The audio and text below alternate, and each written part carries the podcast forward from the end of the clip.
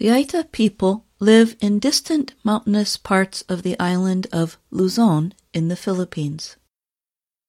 The coronavirus pandemic forced their schools to close earlier this year.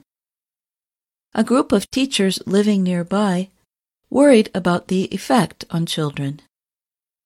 So they started to deliver school materials in a new way.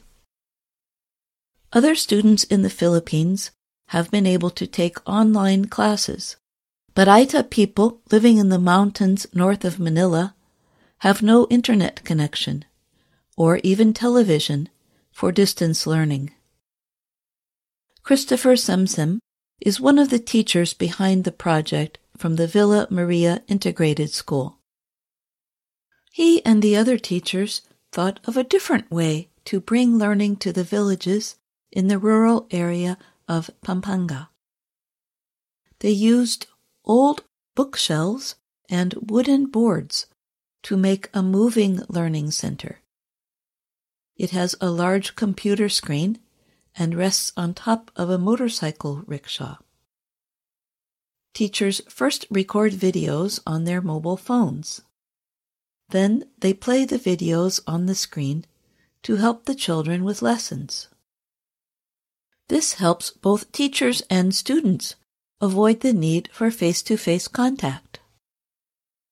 So far, Aeta students have reacted well to the classes. Their parents were happy that classes had begun again, the teachers say. There is debate among scientists about the history of the Aeta. Their traditional way of life is to move from place to place.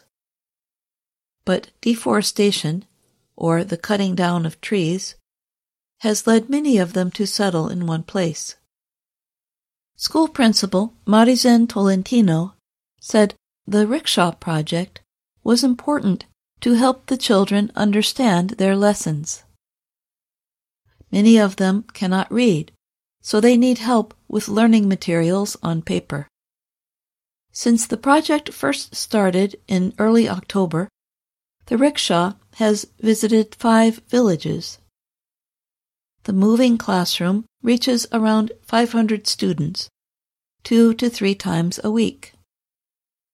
Teachers volunteer their time for the project, but the local government provided the rickshaw and driver. I'm Jill Robbins.